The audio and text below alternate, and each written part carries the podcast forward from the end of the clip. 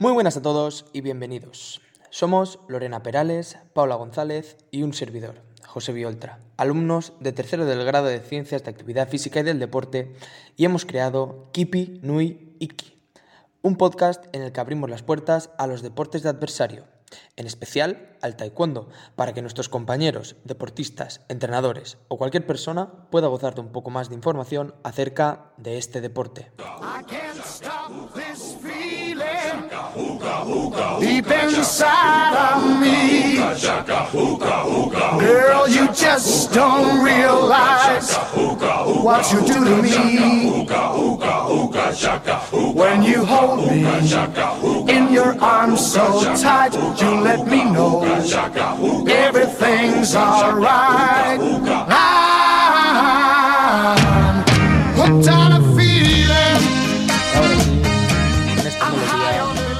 Entramos en materia y en nuestro primer podcast hablaremos de la historia y organización del taekwondo. Doy paso a mi compañera Lorena que nos, que nos hará una breve introducción histórica de este deporte. Bienvenida Lorena y el público es tuyo. Adelante. Muy buenas a todos y bienvenidos de nuevo a Kipi Nui Iki.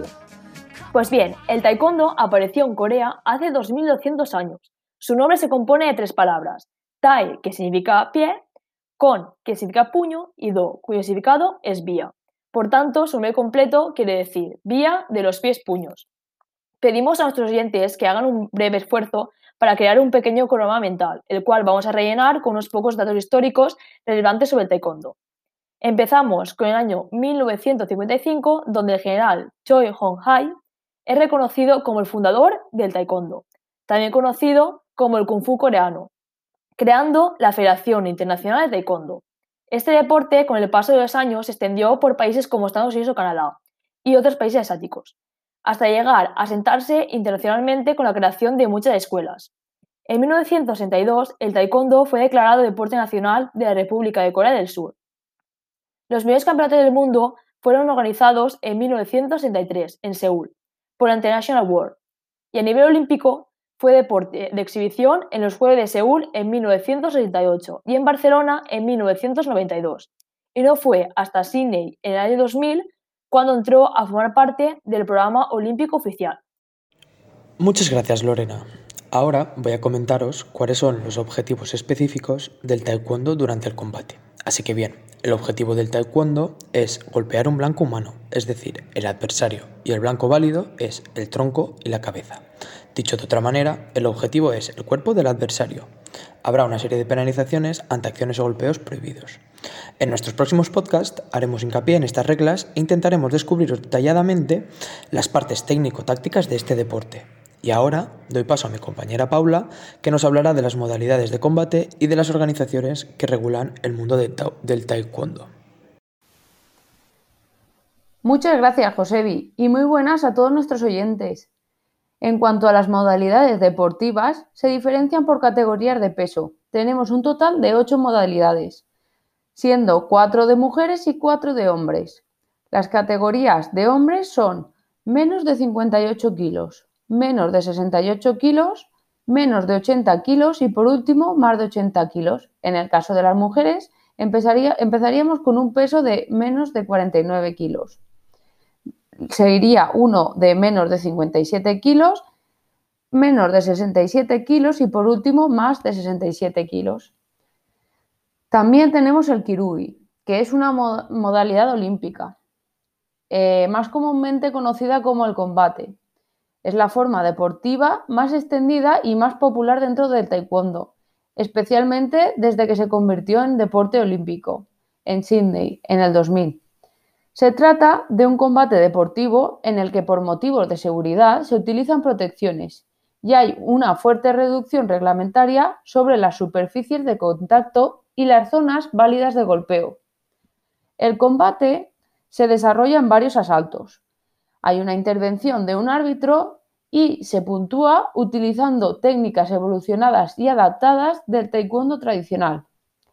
El ganador se establece por puntos o por KO. Por último, y no menos importante, nos queda mencionar algunas de las organizaciones oficiales que rigen el mundo del taekwondo. tenemos la organización oficial que regula el taekwondo, que es la Federación Mundial de Taekwondo, o más conocida como World Taekwondo Federation. Esta federación es quien organiza las principales competiciones internacionales, incluido el Mundial y el torneo de los Juegos Olímpicos. Es por ello la institución por el cual o la cual apareció el taekwondo deportivo. También eh, tenemos la Federación Española y dos asociaciones, el Comité Olímpico Internacional y el Comité Olímpico Español.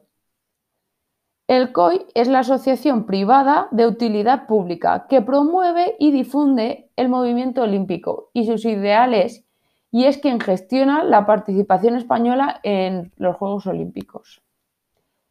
Y nada, hasta aquí chicos. Muchas gracias Paula, aunque esto no acaba aquí, aunque ya vamos acercándonos al final. Así que contándonos un poco sobre el medallero histórico y cuántas medallas ha ganado nuestro país y sobre todo quiénes son las estrellas de estas medallas. Pues bien, en cuanto a medallero histórico, hay que destacar a Corea del Sur, a China y Estados Unidos, que ocupan los tres primeros lugares en la clasificación de este medallero. Son las máquinas. También hay que hacer referencia a nuestro país, que ocupa la octava posición con un total de seis medallas, una de oro, cuatro de plata y una de bronce. Las auténticas estrellas de estas medallas fueron entre ellos Eva Calvo, Yoro González y Saúl Calvioto y Toro. Y siguiendo con lo que comenta Lorena, me gustaría añadir un breve top 3 de los mejores taekwondistas en los Juegos Olímpicos. Y estos referentes son Hadi de Irán, Steven López, de Estados Unidos, número uno mundial, y por último, la femenina con más títulos de este deporte, Jung Jan-san, de Corea del Sur. Para finalizar, hablaremos de las vías energéticas que predominan en este deporte. Según un estudio de Campos 2012, se realizó un estudio a 10 deportistas cuyos datos revelaron que los tres sistemas que más se utilizan en el taekwondo son el sistema de fosfágenos o sistema aeróbico galáctico para los esfuerzos explosivos, el sistema glucolítico o sistema aeróbico láctico para esfuerzos de alta intensidad y el sistema oxidativo o sistema aeróbico que permite esfuerzos de fondo o resistencia. Con esto cerramos nuestro primer podcast.